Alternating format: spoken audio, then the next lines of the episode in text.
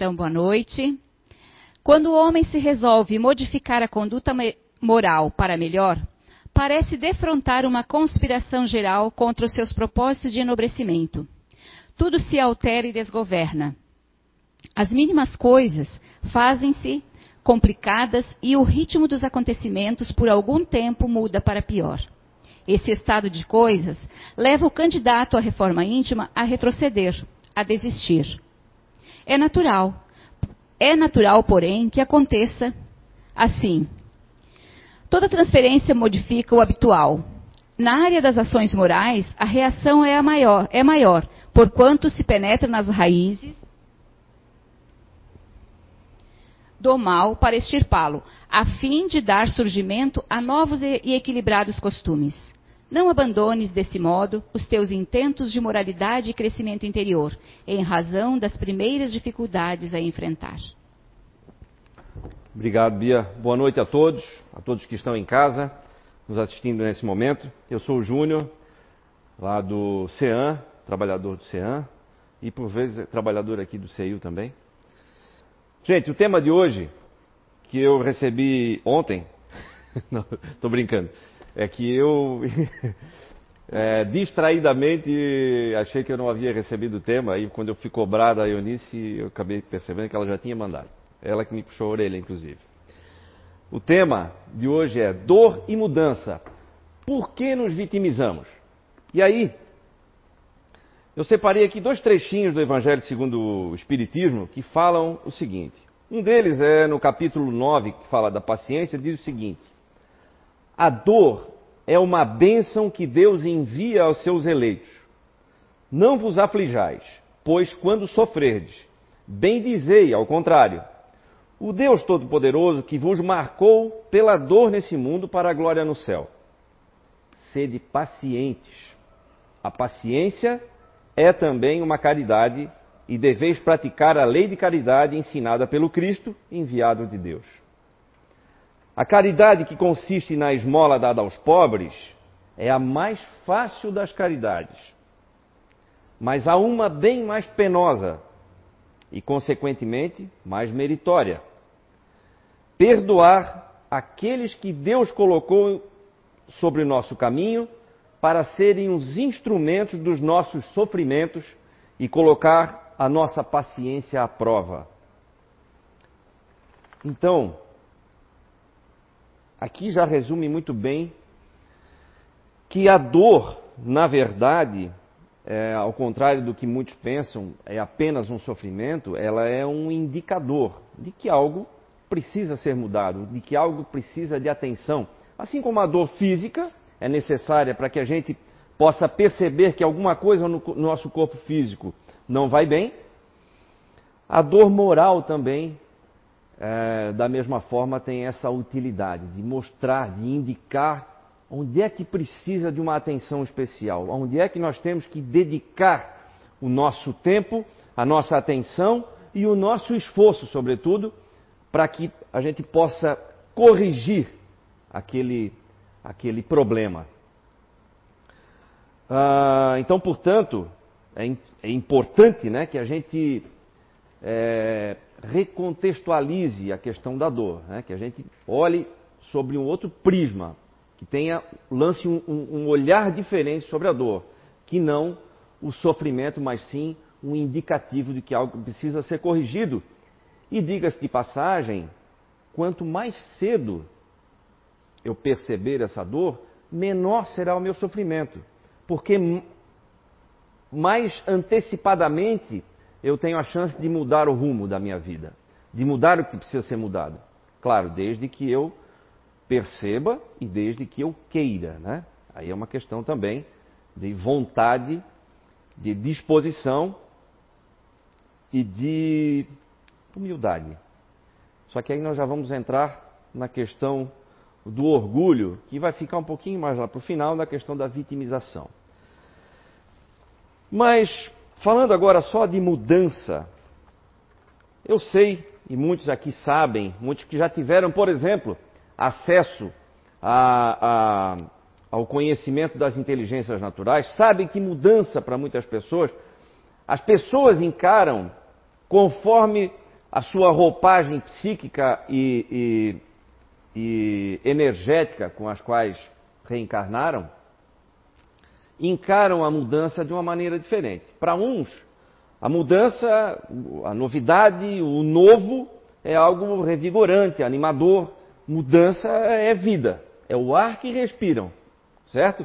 Para outros, apesar de ser um grande desafio, de ser realmente um momento de, de, que exige muita concentração, de muito esforço, mas o resultado que vem depois acaba compensando, acaba dando uma sensação de dever cumprido, acaba dando uh, uma sensação agradável de conquista, de superação. Então, embora seja difícil, né, porque exige muito esforço, o resultado é muito positivo, muito agradável. Mas já para outras pessoas, a mudança pode significar até um adoecimento. Por mínima que seja, existem pessoas que podem ter a sensação de que a vida virou de cabeça para baixo, de que o seu mundo se transformou em algo inabitável. Uma mudança de relacionamento, uma mudança de profissão, uma mudança, ou mesmo uma simples mudança de rotina, ou até uma mudança de endereço. Eu mudando de casa, mesmo estando na mesma rua, pode significar algo quase que intransponível para algumas pessoas. E aí, muitos podem é, usar uma bengala, dizendo assim: é, eu sempre fui assim e eu não consigo mudar, ou eu ajo desse jeito porque eu sou de família italiana, né? o meu temperamento é assim porque os meus pais são assim, ou eu tenho esse comportamento com as pessoas porque eu aprendi assim. Né? E aí tem inúmeras bengalas, né? ou então o meu relacionamento não vai bem porque a minha esposa, ou porque o meu marido, ou porque o meu filho, ou porque o meu trabalho. Bengalas a gente encontra, aliás, a gente é muito bom nisso, de arrumar desculpa, né? E aí, também aqui, uma outra pequena leitura aqui no, no Evangelho segundo o Espiritismo, eu gosto de citar o Evangelho segundo o Espiritismo, para mostrar que aqui é a palavra de Jesus que nós estamos transmitindo muito mais do que qualquer coisa. Aqui, a equipe espiritual trabalhou para decodificar o que Jesus disse lá atrás, muitas vezes na, fórmula de pará, na forma de parábola. Né? Então aqui está tá dito de uma maneira clara, de uma maneira lógica, sem, sem, é, sem histórias que eram necessárias na época para aquele povo atrasado, mas que hoje a gente já consegue compreender falando diretamente à nossa inteligência. Ah, aqui diz o seguinte, também no capítulo 9, onde fala sobre a cólera, diz assim: segundo a ideia muito falsa de que não pode reformar sua própria natureza, o homem se crê dispensado de esforçar-se para se corrigir dos defeitos, nos quais se compraz voluntariamente, ou que exigiriam muita perseverança. É assim, por exemplo, que o homem inclinado à cólera se desculpa quase sempre com o seu temperamento. Antes de se considerar culpado, ele reputa a falta, a, a falta ao seu organismo, acusando assim Deus de suas próprias faltas, e ainda uma consequência do orgulho que se encontra misturado a todas as suas imperfeições. E aí sim, aqui a gente acabou por entrar no orgulho. E é isso. Muitas vezes a gente age como criança mimada mesmo, né? Colocando para os outros, ou para o mundo, ou, ou, ou para o chefe, ou para o marido, ou para a esposa, ou, seja lá para o que for, a responsabilidade do que acontece na sua própria vida. E segundo a lei de causa e efeito, que a espiritualidade nos explica tão bem, tudo o que acontece na nossa vida é efeito de uma causa anterior. Não necessariamente numa vida anterior, numa existência anterior. Pode ser agora mesmo. E é importante, é fundamental que eu compreenda isso e que aceite isso. Que tudo o que acontece na minha vida é consequência de algo que eu fiz, o que eu participei, o que eu preciso passar. como sendo uma prova, por exemplo. E sendo assim, não há por que eu me lamentar, e muito menos não há por que eu me revoltar com Deus. Até porque, no momento em que eu me revolto, aí sim eu acabo criando novas dívidas.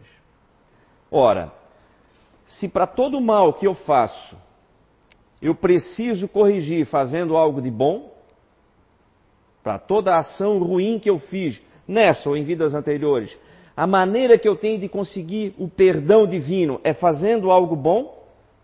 Essa é a contabilidade, né? Para coisas ruins, eu preciso compensar com coisas boas. No momento em que eu compensei, que eu zerei essa conta, esse é o perdão divino. Então, o perdão divino aqui, muito bem compreendido, como não é algo que eu receba gratuitamente, é algo que eu construo com as minhas atitudes. Certo? Então, ah, é fundamental essa, essa, esse entendimento para que eu abandone de uma vez por todas o orgulho de achar que eu sou vítima das coisas. Porque no momento em que eu sou vítima das coisas, eu perco a capacidade de agir, ou eu entrego a outras pessoas o rumo da minha vida. Eu deixo de assumir o controle da minha vida para deixar, como a gente diz no, no, no popular, eu largo ah, em regiões onde tinha farra do boi, a gente dizia assim: eu larguei o boi com a corda de arrasto. Ou seja, deixei de qualquer jeito, eu deixei de agir, de fazer qualquer esforço para mudar o rumo da minha vida. Ora, se todo mundo procura uma vida melhor a cada dia, se procura uma vida mais feliz a cada dia, então é, é, é, é, diretamente proporcional a essa felicidade o esforço que eu imprimo de corrigir as minhas más tendências, né? de corrigir esses defeitos.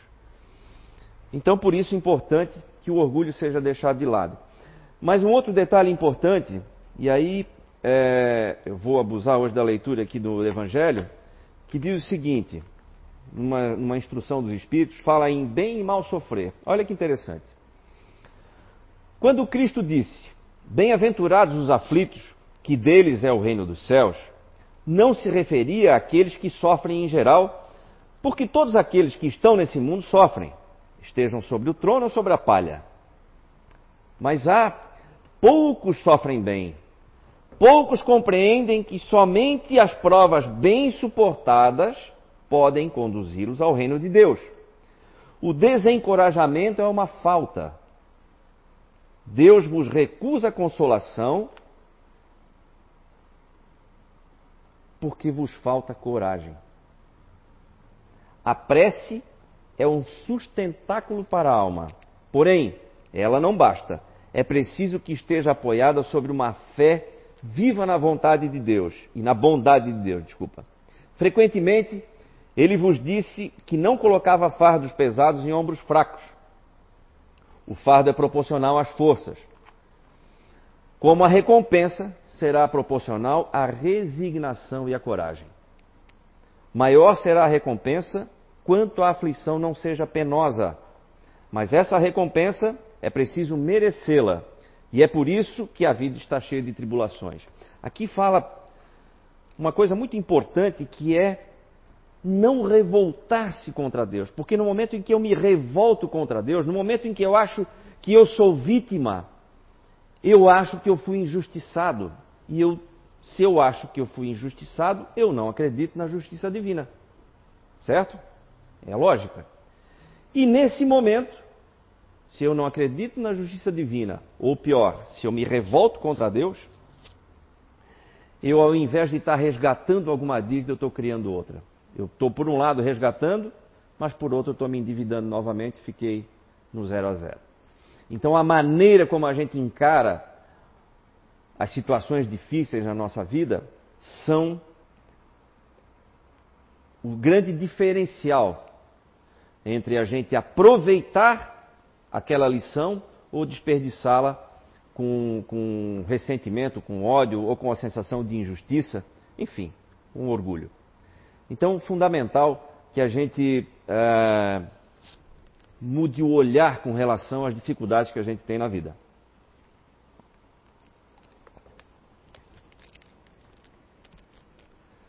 Isso é instrução dada pelos Espíritos, gente.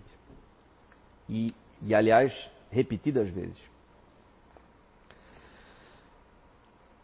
Então, a vitimização é sim fruto de orgulho, é um, algo que a gente precisa combater com todas as forças. Em algum momento, podemos nos colocar como vítima? Lógico.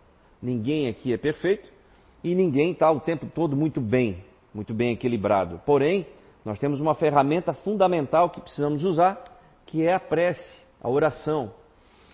Todos nós, quando reencarnamos, nós temos um, um mentor que está conosco o tempo todo né? um guardião, um anjo da guarda, chame como quiser.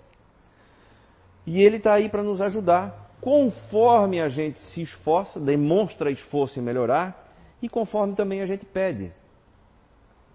Muitas pessoas dizem assim: ah, não, Deus sabe tudo o que eu preciso, então eu não preciso pedir, só tenho que agradecer. E eu discordo. Porque se eu não precisasse pedir, por que então a oração? E por que, que eu tenho um guardião, que aliás é um espírito mais evoluído do que eu, também por uma questão de lógica, para me orientar? Falo isso por experiência própria. Nos momentos mais difíceis da vida, nos momentos de maior é, pressão psicológica, nos momentos em que eu me entrego, por exemplo, à raiva ou algum sentimento negativo, eu peço ajuda. Faço isso em oração e sou atendido, sempre, sempre. Às vezes demora um pouquinho mais, conforme a gravidade da situação, mas sempre resolve, sempre ajuda. E isso, o pedir, é um ato de humildade, é colocar-se na, na, no lugar de precisar de ajuda, é colocar-se pequeno.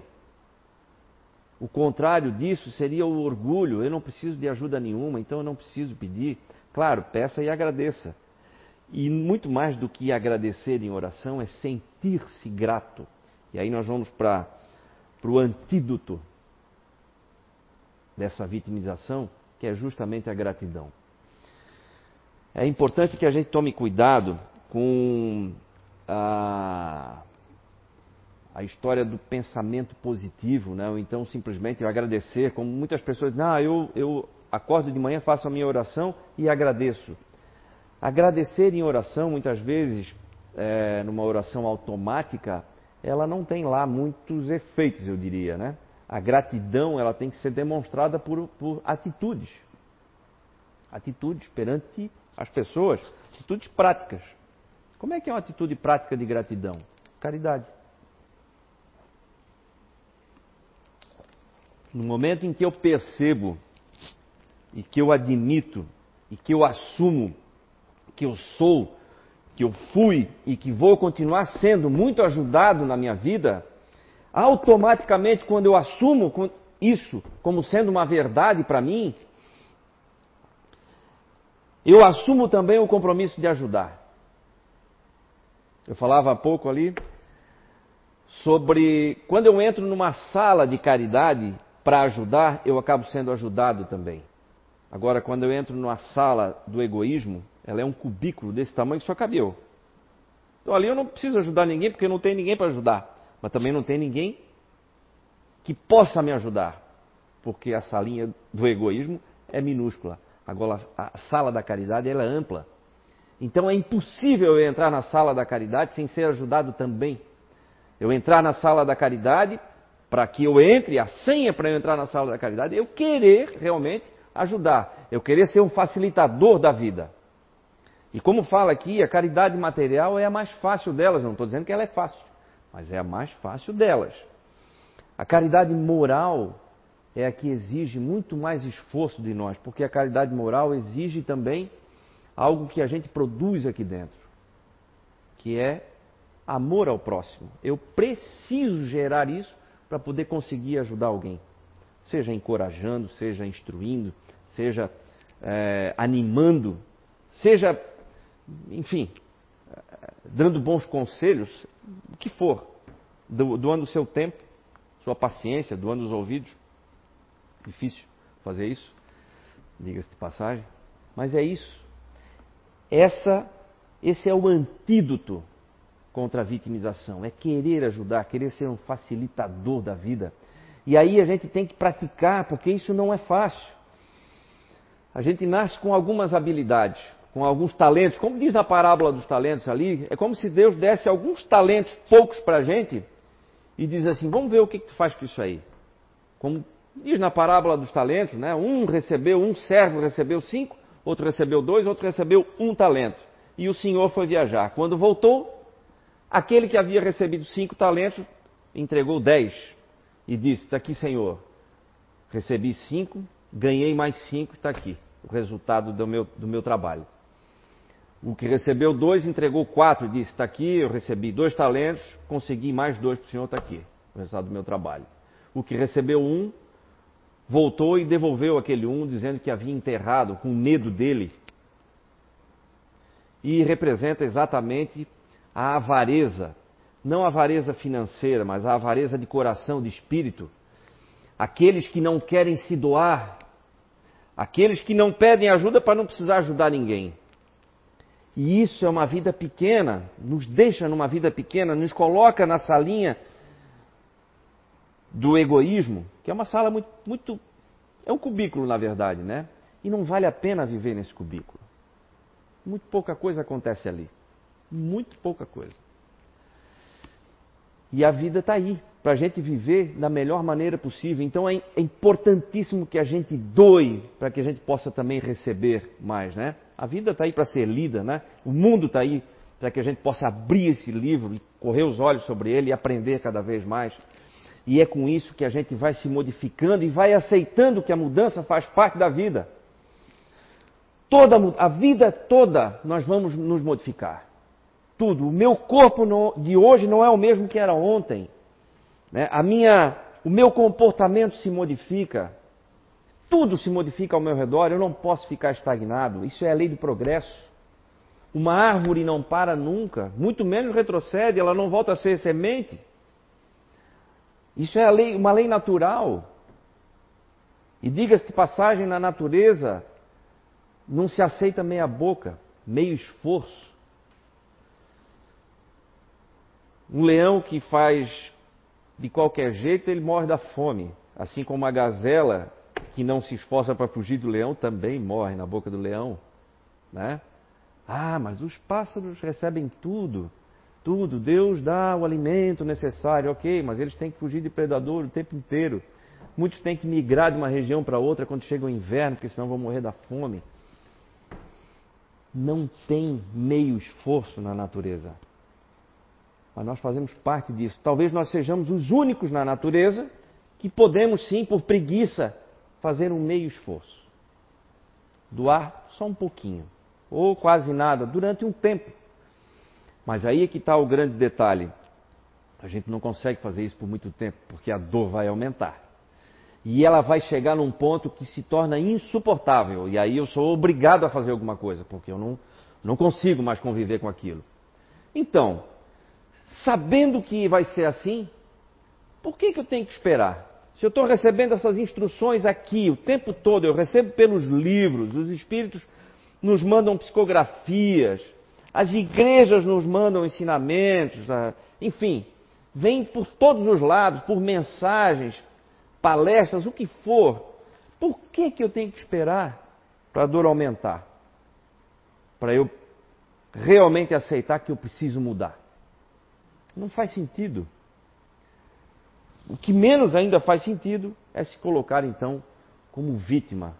Né? Porque quando eu me coloco como vítima, tem aí uma questão de conforto, né? Se eu, tô, se eu sou vítima, eu só apanho, eu não tenho o que fazer. Eu não preciso fazer nada.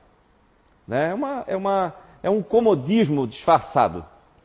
Aliás, nem tem um disfarçado assim, né? Pronto, não é disfarçado então. Comodismo não é disfarçado, é comodismo. Então, fundamental que a gente lute contra isso. E uma das maneiras, e aqui fala também sobre coragem, nós precisamos demonstrar coragem, por mínima que seja, para poder receber consolo, para poder receber ajuda. Coragem, portanto, depende de esforço. E coragem não é ausência de medo. Coragem é agir mesmo com medo. É a capacidade de a gente tomar alguma atitude na vida, mesmo estando com medo. Porque não vai. Situações difíceis vão gerar medo, com toda certeza. Lógico. Por querer controlar tudo, tempo, as situações, as pessoas, as reações das pessoas, às vezes, às vezes a gente exagera na imaginação e acaba criando medos onde não faria, não faria o menor sentido, né? Quase todas as situações que geram medo em nós hoje, na verdade, não aconteceram. Ou não vão acontecer, para quem está sentindo medo agora, né? Eu me arrisco a dizer, já me arrisquei aqui, né? Que 99% das coisas que geram medo para nós, antecipadamente, não acontecem. Não se realizam. O medo também era um dispositivo de sobrevivência, né? Já veio esse programinha já veio baixado aqui, quando a gente reencarna, ele já vem junto, viu? O medo, vem a consciência também, muito, muito embora a gente não ouça, né? Esse, esse aplicativo, né? Esse programinha tão útil que é a consciência, muitas vezes a gente não consegue ouvir porque a gente está fazendo muito barulho. A consciência fala baixinho. A consciência tem uma voz suave. Então é importante e é necessário que eu esteja em paz em silêncio interior para poder ouvir a voz suave da consciência. E é uma voz sábia. Fundamental que a gente desenvolva cada vez mais coragem. E a gente desenvolve coragem também sabendo, tendo a certeza de que a gente sempre é ajudado. Sempre, ninguém está sozinho.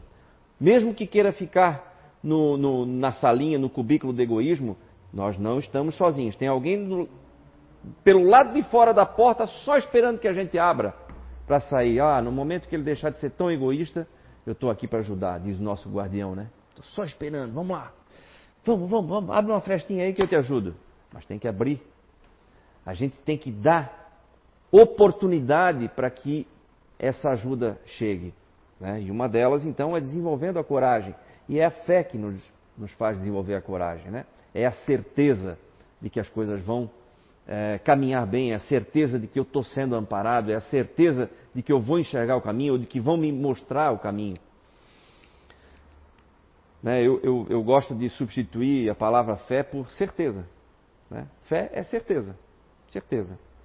E é a fé raciocinada que o Espiritismo nos trouxe, né?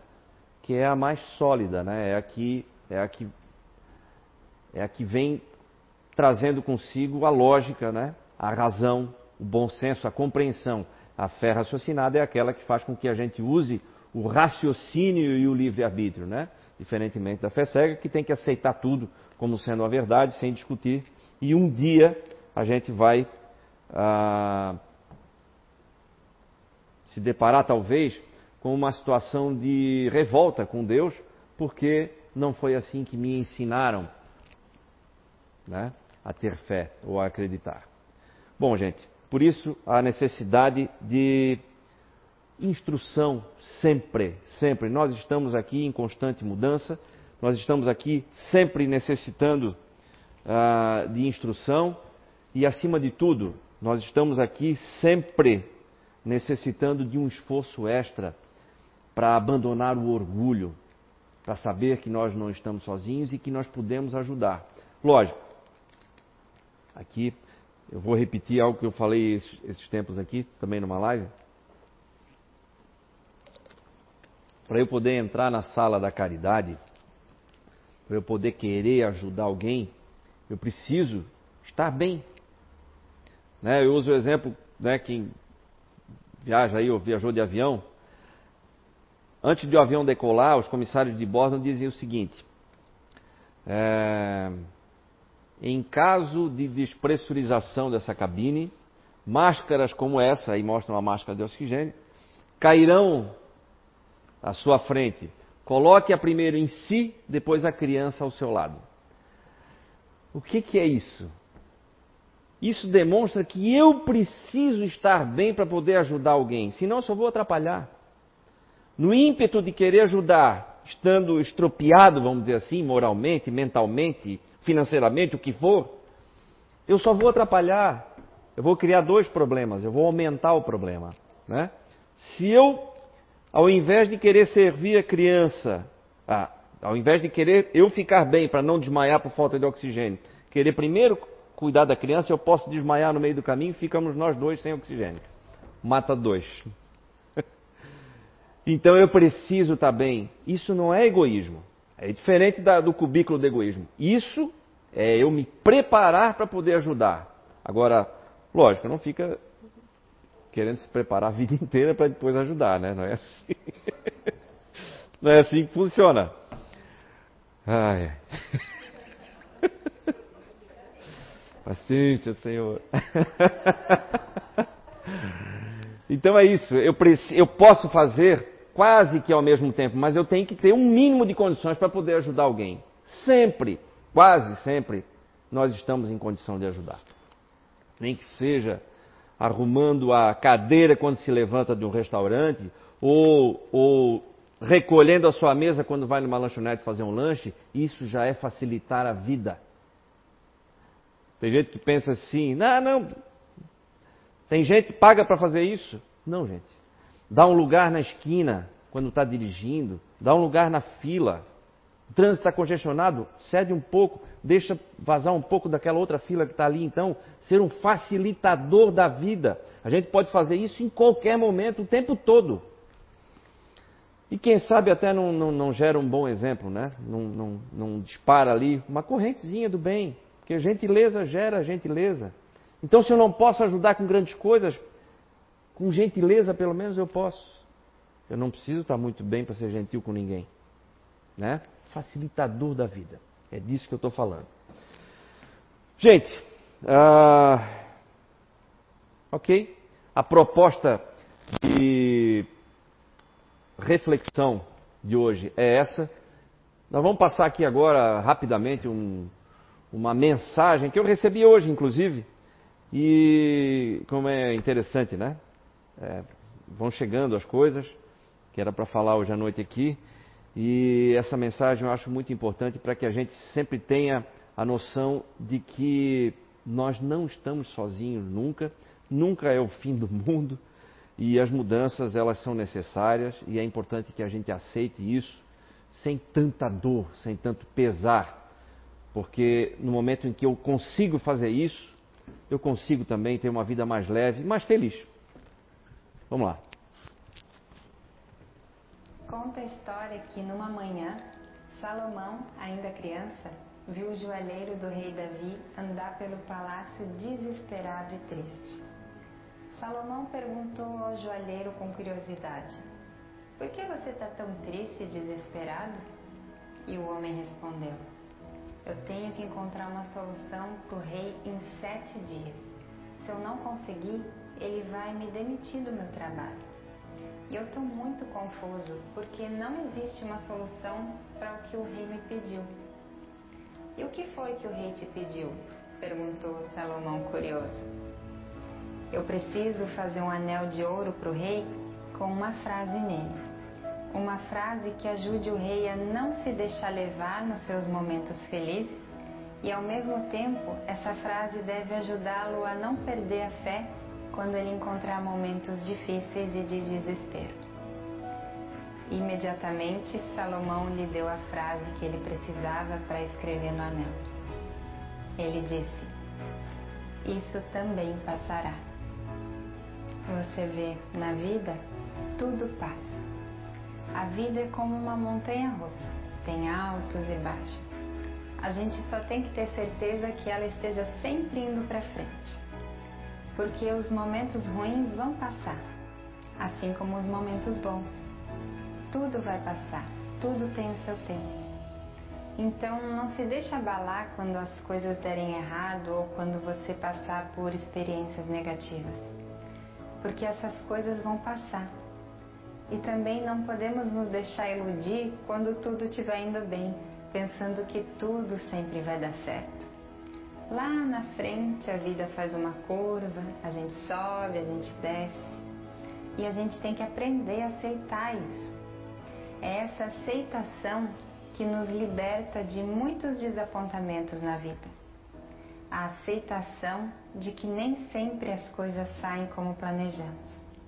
Na verdade, quase nunca as coisas saem como planejamos. Às vezes saem melhor, às vezes saem pior, e assim é a vida. E não é assim só para você ou só para mim, é para todo mundo.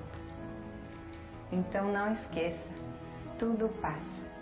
Aproveite cada momento e viva o agora, porque seja um momento bom ou ruim, isso também passará. Que mensagem, né, gente? Chico Xavier também já disse isso, né? Tudo passa. E eu convido então todos agora para fazermos uma oração de encerramento desse momento aqui de instrução, de aprendizado e de bênçãos.